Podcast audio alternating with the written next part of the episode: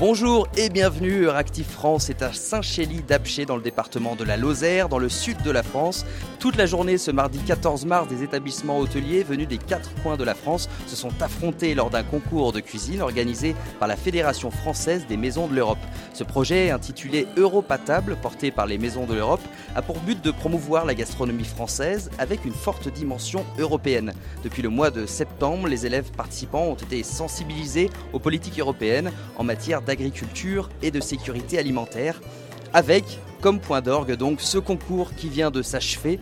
Nous sommes en fin de journée, six binômes étaient sur la ligne de départ pour cette grande finale et deux vainqueurs avec nous ce soir autour de la table. Bonjour Théo Moreau et bonjour Marius Merlet. Bonjour. Félicitations à vous, un grand bravo pour cette euh, victoire.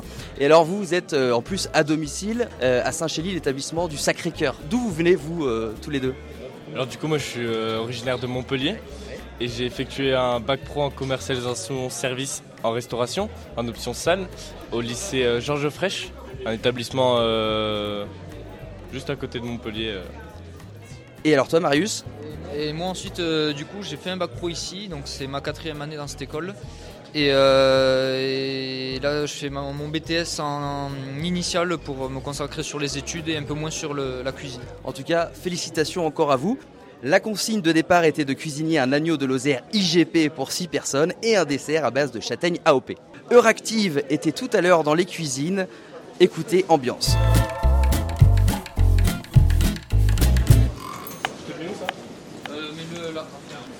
Euh, je suis en train de désosser euh, l'épaule d'agneau que je vais ensuite euh, dénerver et rouler en ballotine et cuire en vapeur à basse température. Ça va, vous êtes euh, confiant, pas trop stressé? Moi un peu stressé, mais c'est de la bonne pression. C'est la première fois que vous participez à un concours comme ça? La première fois, oui. J'avais déjà participé à des qualifications pour un concours, sauf que j'ai pas, pas été qualifié. Du coup là c'est le deuxième euh, que je fais. Donc tu peux me décrire un petit peu les ingrédients qu'on a en face de nous? Du coup les oignons, c'est pour le fond, le fond d'agneau les pommes de terre pour le gratin de dauphinois de pommes de terre, et les carottes pour faire des carottes glacées en accompagnement.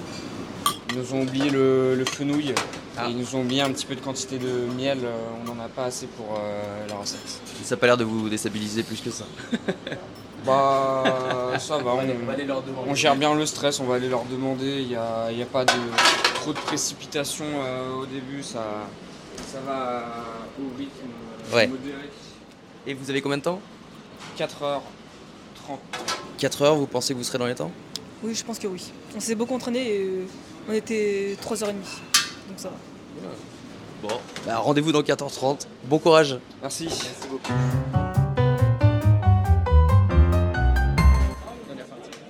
Alors on l'entend, vous étiez euh, concentré, imperturbable très pro pendant la préparation de, ce plat. Et d'ailleurs, ce plat, est-ce que vous pouvez nous dire ce que c'était? Quel était l'intitulé de ce que vous avez présenté au jury? Donc, euh, le plat qu'on a présenté au jury, c'est un agneau de Lozère euh, en ballotine avec une croûte d'herbe à base de sauge, de cerfeuil et euh, d'estragon, accompagné d'une garniture de saison, donc d'épinards, de, pommes de terre et de betteraves. Euh, et ensuite pour sublimer le tout avec euh, notre jus euh, à base d'agneau en récupérant les os de, l'épaule et une poitrine, une émulsion à la poitrine fumée. En tout cas, j'ai eu la chance de goûter, c'était excellent. Théo, tu m'as dit que votre menu avait un, lien assez fort avec l'Allemagne. Pour quelle raison? Bah, Tout d'abord, lorsqu'on a vu qu'on devait servir une bière pour ce concours et rester sur une optique d'une perspective européenne et locale, bah, du coup la, brasserie euh, de Saint-Chély de Lozère qui vient euh, créer ce lien euh, en apportant un produit allemand en Lozère. Et alors à nos côtés ce soir, nous avons l'éleveur et le président d'IGP Agneau de Lozère, Olivier Morin. Bonjour. Bonjour. Et euh, à vos côtés, Valérie euh, Drézé-Humez, qui est chef de la représentation de la Commission européenne en France, qui a fait le, voyage comme tout le monde à Saint-Chély. On va redonner euh, le, micro à Théo et Marius qui ont préparé des questions pour vous, qui vont vous, vous cuisiner un peu, Valérie et Olivier. alors vous avez préparé une première question. Donc Marius, tu commences. Donc Monsieur Olivier Morin, nous avons une question concernant l'indication géographique. Donc vous élevez vos, agneaux IGP un label européen. Qu'est-ce que cela change dans votre élevage et pour vos animaux? Alors déjà, moi je voudrais quand même vous féliciter pour cette, ben, cette victoire. D'abord la participation, mais en plus la victoire. On est, voilà, voilà. Moi, je suis lozérien évidemment de naissance et je suis particulièrement fier que la Lozère accueille aujourd'hui cet, événement en repas table. Ben alors, euh, l'IGP, c'est l'indication géographique protégée. Euh, en ce qui concerne notre filière, ça a été quelque part euh, l'aboutissement de 30 ans de travail, c'est-à-dire que l'association Elovel, qui veut dire élevage au vin et environnement en Lozère, est née en 1990 ici en Lozère, avec l'idée déjà dès 1990 d'allier l'environnement, l'élevage, le territoire, la communication déjà, dès 90. Donc cette association a fait son chemin au travers au départ d'une marque, d'une CCP. Euh, et puis en, 2008, l'idée de l'IGP a mûri pour donner quelque part une plus-value et une reconnaissance à tout ce travail-là. Et depuis 2008, donc l'agneau de Lozère est en effet reconnu comme une IGP. Et le nom de l'ODG, puisque c'est l'organisme de défense et de gestion qui gère l'IGP, le nom est resté Elovel par, euh, par, par rapport à l'histoire. Est-ce qu'on peut avoir euh, un exemple concret de, ce que représente le cahier des charges euh, de l'agneau IGP ben en fait, euh, on a fait en sorte de conserver notre histoire, ce qui se fait depuis la nuit des temps sur le territoire de la Lozère. et, et, cette IGP, quelque part, elle est venue couronner ça. C'est-à-dire, on n'a rien changé à ce qu'on faisait parce que sinon ça n'a pas de sens. Donc on a gardé la race du territoire, la, blanche de Lozère, qui s'appelle aujourd'hui blanche du Massif central, mais elle s'est appelée blanche de Lozère jusqu'en 1975, et on a des traces de ce type de brebis depuis le néolithique sur nos territoires. Elle a évolué évidemment, mais voilà. Ensuite, c'est une, aire géographique très réduite, le, bassin de l'IGP de l'Agneau de Lozère. C'est la Lozère plus les cantons limitrophes de la Haute-Loire, euh, du Cantal et de l'Ardèche. Pourquoi? Parce que tout simplement, c'est là où on retrouve traces de la blanche, de la race de brebis.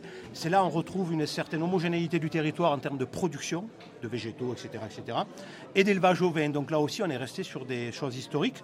Euh, et puis enfin, quand même, un marqueur fort, c'est que l'agneau de Lozère doit être né, élevé et abattu sur sa zone de production IGP. Et ça, c'est très rare. Valérie Drézé-Humez, AOP, IGP, AOC, on a tendance à se mélanger un peu euh, les pinceaux. Euh, quelles sont les indications géographiques européennes? Est-ce qu'on peut avoir un, petit panorama? Et euh, pourquoi elles ont été créées, mises en place à l'échelle de l'Union européenne?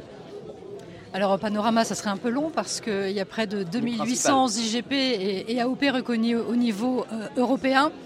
L'important, c'est d'abord de mettre en avant des territoires. Alors c'est pour ça qu'on parle de géographique, hein. ça définit bien le bassin qui est concerné, et aussi dans le cas des AOP, des modes de faire qui doivent être valorisés et respectés.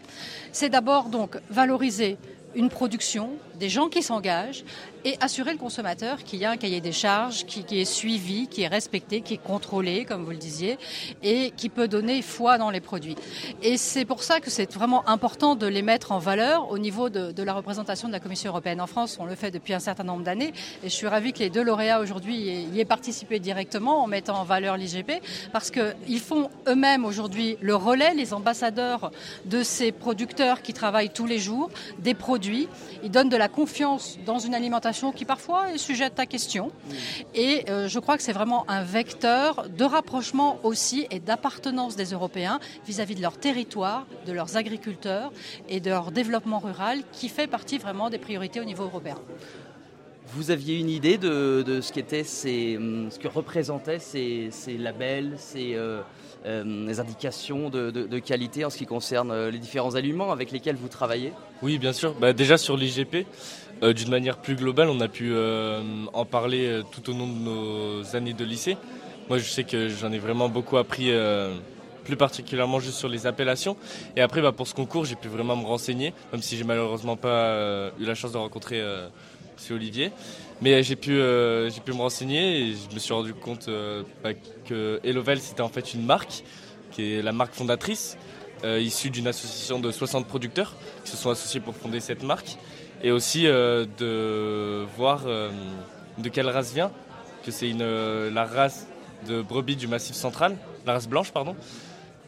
Très bien. juste, on peut redonner la parole à monsieur Morin, qu'est-ce qu'on retrouve Parce que là, on est, en Lozère, il faut qu'on parle un peu de, la région comme euh, appellation euh, réputée à l'échelle française ou euh, européenne dans la région? Alors, on a évoqué pendant ces, deux jours la fameuse châtaigne aussi AOP. C'est une région qui enfin, dont le terroir est, riche et qui possède de nombreuses appellations, la Lozère. Mais la Lozère, c'est, c'est déjà le territoire le plus haut de France en altitude moyenne. On croit souvent que c'est les Alpes et les Pyrénées, pas du tout, c'est la Lozère, avec 1000 mètres d'altitude. c'est un territoire très marqué avec les quatre terroirs de ce territoire-là, hein, de, Lozère, l'Aubrac, la Margeride, les Cévennes et le secteur Mont-Lozère. Donc, donc ce territoire est très marqué et il y a en effet des IGP, il y a l'IGP Fleur d'Aubrac, pour la partie bovine, qui elle aussi euh, euh, est connue et reconnue. On travaille évidemment en partenariat, en commercialisant les deux IGP de Lozère. Euh, il y a, vous l'avez dit, l'oignon doux des Cévennes aussi. Hein. vous avez le pélardon, le le fromage de chèvre, hein, qui, est reconnu d'une AOC ou AOP, je ne vais pas dire de bêtises. Il y a quand même aussi une production qu'on oublie, mais tout l'ouest de la Lozère, il y a une partie très forte d'élevage laitier en brebis lacone qui, qui contribue au Roquefort quand même, hein, qui, sont collectés par, par Roquefort. Après, euh, vous avez aussi des, structures qui ne sont pas forcément euh, reconnues d'un signe officiel, mais qui font quand même du très bon boulot. Euh, le, le, Fédou, notamment, pour le fromage de brebis du Cos Méjean, qui est, quelque chose de, merveilleux. Bon, et je peux en oublier, mais c'est quand même un territoire par rapport à sa, superficie, population, par rapport au nombre d'éleveurs, qui, je trouve, c'est assez bien débrouillé en termes de structuration. Valérie Drézémez, vous pouvez juste je sais pas, nous citer quelques AOP européennes très connues euh, auxquelles on ne penserait pas forcément. Bon, le piment d'Espelette, le jambon de Bayonne, euh, les amandes en Espagne aussi. Alors, euh, il y, a plus de 3800, donc la, liste est longue. Il y a un certain nombre de saucisses polonaises dont je suis incapable de vous prononcer le nom, mais qui sont célèbres aussi. Et je crois que c'est aussi intéressant parce que ce qu'on découvre par ce, concours, hein, donc le thème est notamment européen, bien entendu, c'est que par le biais de la cuisine, on découvre des produits, une histoire, comment c'est fait, une recette. Peut-être qu'on est tous amenés à découvrir un peuple ou, d'autres choses. Donc c'est vraiment une porte d'entrée vers une interaction européenne, un échange. Et la cuisine le permet. Euh, vous-même, vous allez le permettre en continuant euh, à travailler euh, dans les restaurants plus tard. C'est toujours un moment d'échange et c'est une belle, pour moi, une belle image des valeurs européennes. Marius, tu as une autre question pour euh, Olivier Morin. Donc, euh, comment êtes-vous euh, aidé par l'Europe dans le cadre de la, politique agricole commune? Alors, sur la PAC, bon, moi, ce que je peux dire aujourd'hui sur la PAC, me semble-t-il, avec l'expérience que j'ai, je me suis installé il y a 22 ans, j'ai une, une, petite expérience, peut-être pas suffisamment, mais quand même, je trouve qu'elle a, pour les éleveurs de notre catégorie, on va dire, des éleveurs de montagne, de zones rurales, je trouve qu'elle a plutôt évolué dans le bon sens, et pour la production ovine notamment. Euh, si on prend le panier global de la PAC aujourd'hui pour un éleveur ovin comme moi, je touche quand même plus, et même beaucoup plus que ce que je touchais en 2000. Les zones extensives ont été reconnues euh, les pâturages au vin à très faible potentiel comme, les miens, moi j'ai 600 hectares de surface agricole. Or 600 hectares, les gens vont dire, là, mais c'est énorme. Oui, mais enfin, sur les 600, euh, il y en a quand même 350 qui sont des parcours à jeûner, des parcours à bruyère, euh, des, parcours pentus, non mécanisables, sur lesquels on, parcourt, on, pratique l'écobuage aussi, très important, et le pastoralisme. Et, on, on, transhume aussi nos troupeaux sur le Mont Donc la PAC, pour moi, depuis une vingtaine d'années, elle a plutôt euh, elle se développe plutôt en faveur des zones d'élevage extensif et de montagne, et c'est plutôt une bonne chose. Les garçons, est-ce que quand, lorsque vous cuisinez, vous pensez aux, producteurs qu'il y a derrière les, aliments avec euh, lesquels vous, travaillez? Bah Alors moi, de ma part, euh, c'est quelque chose qui me touche beaucoup parce que franchement, quand je suis chez moi et que je cuisine, ben, j'adore aller rencontrer les producteurs. Comme récemment, ben, euh, j'avais besoin de poissons pour faire, euh, pour faire un plat et ben, je suis allé carrément à la crier pour euh, rencontrer les personnes qui pêchaient le poisson et discuter avec eux et comment ça se passe. Et même, je trouve que ce qui manque dans, dans cette formation-là, c'est le contact avec les fournisseurs. Parce que certains, ça les intéressait, je pense, de discuter avec eux. Et moi, enfin, c'est quelque chose que j'aurais aimé faire et que l'école pourrait mettre peut-être en place sous forme de stage euh, et, voilà. T'es, d'accord avec euh, ton, binôme euh, Théo? Totalement, je trouve que c'est super important, c'est ce qui nous passionne. Enfin, moi, je sais que j'ai été passionné de, présenter l'agneau qu'on a servi. j'étais vraiment content de, présenter ce que, ce que j'ai pu apprendre et, en quoi cet agneau, enfin ce qui fait sa spécialité et pourquoi il est GP. pourquoi c'est une viande de qualité, pourquoi sa délicatesse. Toutes ces questions, j'étais ravi de, de, les apprendre en me renseignant dessus, mais j'aurais préféré vraiment rencontrer producteur. il, faut, improviser un peu parce que sinon, ça, voilà. Alors moi, je vais vous inviter du coup euh, à la fois le binôme gagnant et à la fois la chef de, la, de la Commission européenne en France, quand même à la plus belle transhumance du Massif central, peut-être de France, en tout cas du Massif central, c'est sûr en termes de nombre de brebis. C'est notre transhumance euh, de tous les troupeaux de mon village, 2500 brebis qui partent, ça sera le 18 juin cette année, à 5h du matin de notre village de Prévenchère pour aller sur le Mont Lozère, après 30 km de marche, avec des paysages d'exception. Et, là, vous pourrez discuter pendant 7 heures avec les paysans, les éleveurs, les accompagnateurs, les bergers. Voilà, je vous, je vous lance cette invitation. Voilà, l'invitation est lancée. Vous laisserez une petite place pour nous, pour Euractiv aussi Évidemment. c'est d'un point de vue sonore, ça doit être intéressant la transhumance. C'est magnifique, avec le bruit des sonailles, c'est exceptionnel. Euh, Valérie euh, euh, pour dire quelques mots sur la PAC, donc c'est 45 milliards euh, d'euros pour la France sur la, période 2023-2027, des subventions qui bénéficient aux agriculteurs de toute l'Europe, polonais, allemands, irlandais et français, comme nous l'a dit Olivier Morin. la France reste le, premier bénéficiaire de, ce budget en Europe? Par nature, parce qu'on est à 27, j'ai tendance à ne pas rentrer dans ce type de comparaison.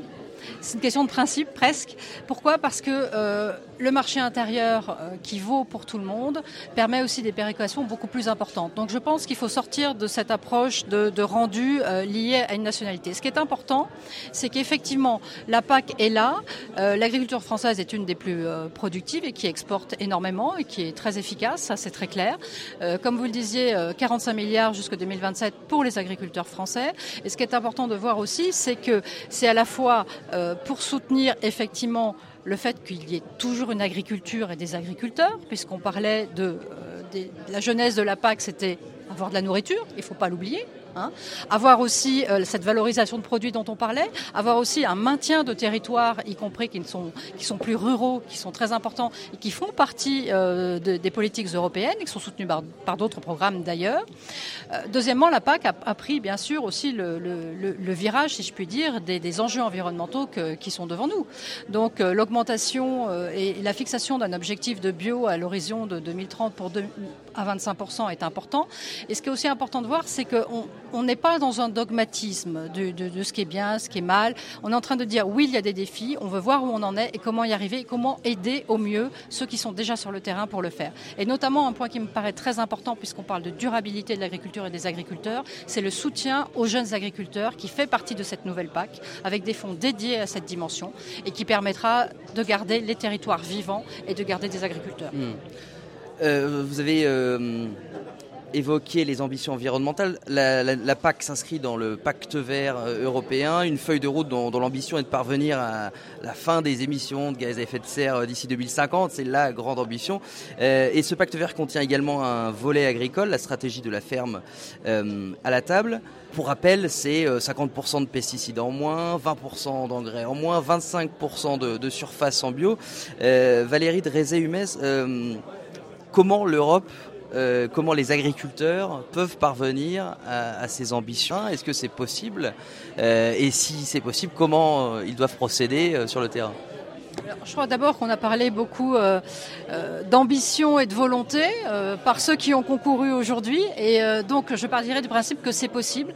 Les ambitions, elles sont à la hauteur des enjeux, mais elles ne sont pas inatteignables, sinon ça n'a aucun intérêt. Il faut que ce soit suffisamment porteur pour avancer, pour fixer un cap pour savoir euh, sur quel domaine travailler. Et comme je le disais, apporter les moyens et le soutien qui est là. Et ça, je pense que c'est important d'avoir ces deux aspects dans la PAC. Oui, c'est ambitieux, mais oui, il y a des soutiens. Oui, il y a de la politique qui est là pour aider ceux qui, sur le terrain, vont aider à réaliser ces objectifs qui, n'ont aucun intérêt euh, à rester sur le papier. Hein, c'est pas ça, c'est pas ça qui est intéressant. Et pendant ces jours à, Saint-Chély-d'Apché, j'ai vu beaucoup euh, de producteurs ou d'autres intervenants qui parlaient de l'importance d'une alimentation saine, l'importance de repenser euh, l'utilisation de nos sols parce que tout simplement c'est une question de durabilité là aussi de l'agriculture. Si on n'a plus rien euh, pour euh, planter, ben voilà, on est tous sans agriculture de toute façon. Et donc cette conscience est, est quand même très présente. Donc je pense que ambition oui, moyens c'est nécessaire et surtout je vois beaucoup de volonté et de réalisation collective de ce qu'on peut faire par rapport à, ce, qui est possible et faisable avec l'aide que, l'Union européenne apportera. Marius ou Théo, euh, pour euh, une question. Du coup, euh, une autre question. Alors, est-ce que le bien-être animal, la réduction des pesticides sont des sujets qui vous préoccupent? Bon, alors la question des, sur le bien-être animal, des pesticides ou autres, elle va être vite écartée puisque un, élevage ovin, en tout cas le mien, je ne sais pas ce que c'est que des pesticides, je n'utilise pas. Euh, nous, on pratique une agriculture euh, de montagne durable depuis toujours. Je dis souvent, quand on pose la question, que, et c'est ce que j'ai souvent entendu de mon père, la Lozère, en fait, euh, elle a toujours été en retard pour X raisons. c'est le département rural par excellence, etc. L'électricité est arrivée très tard, blablabla. Pour l'agriculture, c'est pareil. Mais le fait d'avoir été en retard, moi je considère qu'aujourd'hui on est en avance sur tout le monde. Et, le pacte vert, mais nous on le pratique depuis toujours, le pacte vert en Lozère, et chez moi sur ma ferme. Moi je vous prends un exemple, 600 euh, hectares de surface agricole pour 1200 brebis. Vous imaginez les surfaces qu'elles ont à pâturer ces brebis? Et encore je ne compte pas les estifs sur le mont Lozère. Je, je fais 150 hectares de fourrage, de foin on, est, on, fait partie peut-être des derniers à faire du foin, voilà, du, foin séché par le, par le vent, comme le faisaient nos ancêtres. Alors certes, donc vos, animaux se nourrissent d'herbes, euh, d'herbes de pâturage et, de fourrage sec l'hiver, du foin. Chaque boule de foin que moi je produis, c'est une soixantaine de variétés de plantes à l'intérieur du trèfle blanc, de la, graminée, de la luzerne, du lotier, euh, du dactyle, de la fétucovine. Mais c'est énorme la biodiversité qu'on conserve sur nos exploitations. Les 40 hectares de céréales que je produis pour mes brebis, mais je les produis comme le produisaient nos anciens, avec certes des charrues au lieu des bœufs, mais du fumier de brebis, donc, qu'est-ce que vous voulez de plus bio que du fumier de brebis? Euh, euh, Avec certes un tout petit peu d'azote au printemps pour faire taler la plante, mais dans des proportions qui feraient rire beaucoup de, céréaliers. Et, résultat des courses, quand je laboure, qu'est-ce qui se passe? J'ai au-dessus de moi tous les oiseaux du pays qui viennent chercher des, des centaines de milliers de vers de terre qu'il y a dans mon sol. Donc, attention à l'idéologie il faut, s'inspirer des gens qui savent et qui travaillent correctement. Et très honnêtement, tous les paysans de Lozère, a, il y a bien entendu de, très nombreux paysans en France qui, qui le sont, et notamment dans les zones de montagne, ça fait bien longtemps qu'on le pratique, le pacte vert. Le bien-être animal. Je passe 365 jours par an avec mes brebis. Je passe plus de temps avec mon troupeau qu'avec ma femme et mes enfants. Vous croyez que le bien-être animal, on a besoin de me poser la question? Vous croyez que pour produire un agneau de telle qualité, euh, il va de soi le bien-être animal Mais est-ce que vos pratiques ont évolué, je ne sais pas, ces 10-20 dernières années face à la, pression de la société sur Oui, ça peut évoluer, mais le fond restera toujours le fond quand on est éleveur. Vous aurez toujours la contrainte de l'animal à surveiller toute votre vie. C'est une chance, mais c'est pesant. Par contre, j'aimerais quand même que la société que la société française et que les citadins notamment qui ne connaissent absolument rien à notre métier, puisque 80% des gens habitent en ville, j'aimerais qu'ils soient conscients de notre travail et j'aimerais qu'on respecte le bien-être animal. Il y a un sujet sur lequel je suis révolté et je suis obligé de le dire parce que moi je suis quelqu'un de franc et je ne suis pas là pour participer à un débat euh, de manière plate, c'est le, respect du bien-être animal pour nos brebis. Alors justement, Théo, voulez-vous poser euh, une question sensible qu'on ne peut pas éluder euh, avec vous ce soir? Vas-y Théo. Alors du coup, j'ai pu entendre qu'il y avait pas mal de loups en Lozère, ce que je sais. Et euh, quelle est la situation actuelle et euh, qu'est-ce que vous attendez de l'Europe vis-à-vis de cette situation? Si vous attendez quelque chose de l'Europe sur ce sujet. Oui, c'est une, c'est une question qui fâche, mais c'est une question qu'on doit poser parce que l'un n'ira pas avec l'autre. C'est pour ça que je m'inscris en faux et depuis une dizaine d'années, je ne le fais pas par idéologie je le fais par, euh, expérience. Ça fait 10 ans que le loup est revenu en Lozère. Et c'est maintenant, ça fait 7-8 ans que je suis en contact avec des, centaines d'éleveurs d'autres massifs qui ont été prédatés bien avant moi.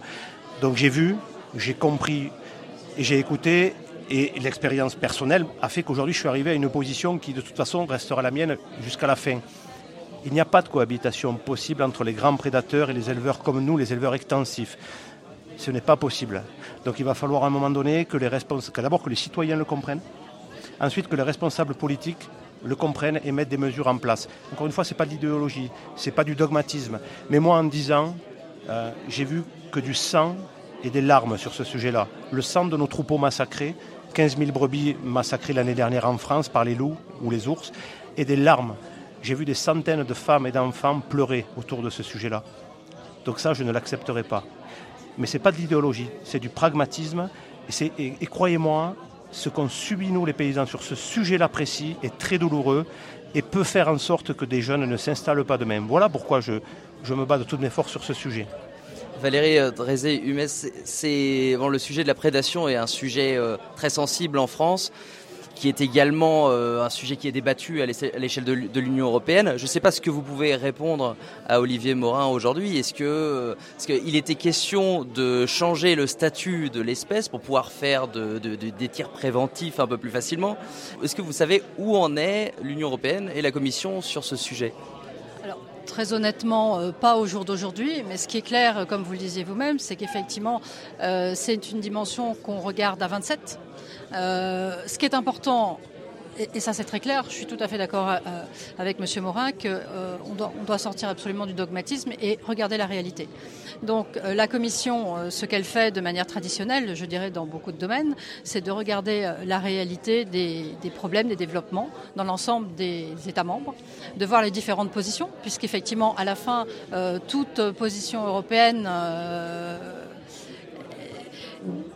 est une prise en compte de, ces situations à 27 et sur cette base de voir ce qui, ce qui, éventuellement convient de faire. Hein. Euh, on en est pour l'instant à ce, stade-là. Merci, on arrive bientôt au terme euh, de notre échange. Juste avant, euh, nous avons rencontré Mathieu Roy, professeur de cuisine au lycée du Sacré-Cœur, qui revient sur la performance des élèves. Très content du partenariat avec euh, Europatable, euh, qui pour nous a été un partenaire privilégié. Euh, alors ça fait un an qu'on travaille sur le projet. Alors, six candidats sur les phases finales, c'est vraiment un plaisir. Quand on voit l'horizon de nos candidats qui sont venus, c'est des gamins qui ont fait des dizaines d'heures de route pour venir en Lozère. ils ont été bons. Ils ont été, ils ont été oui, très bons.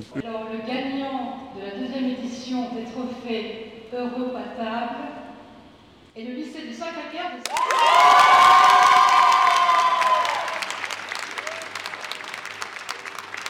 Cette euh, magnifique remise des prix. Euh, j'ai une dernière question, euh, monsieur Olivier Morin. Comment décrire le goût? C'est peut-être une question un peu difficile, mais comment décrire le goût de l'agneau de Lozère? Comment dirais-je? Alors déjà, Joël, Robuchon l'avait qualifié de seigneur des agneaux. Moi, je dirais que cet agneau, une de ses spécificités, c'est que, et, toutes les personnes qui l'ont goûté, qui n'aimaient pas soi-disant la viande ovine avant, en ont raffolé derrière. Peut-être le meilleur, c'est le gras dans cet agneau-là. C'est ce gras croustillant euh, euh, qui donne du jus, à cette, à cette viande-là. Et, voilà, après, comment décrire ce goût? Il a le goût du territoire, il a le goût de mes herbes, il a le goût de mes boules de foin, et il a le goût des gens du pays. Eh bien merci, on va finir euh, là-dessus et on va vous laisser profiter de votre euh, soirée. Euh, vous pouvez retrouver toutes les photos et toutes les informations sur le concours Europe à table sur le site de la Fédération française des maisons de l'Europe, FFME. Merci Valérie Drézé-Humez et Olivier Morin. Théo et, Marius, fêtez bien votre victoire ce soir. Sur Euractiv, n'hésitez pas à suivre toutes les actualités qui concernent l'agriculture et l'alimentation. C'est comme d'habitude sur euractiv.fr. À bientôt.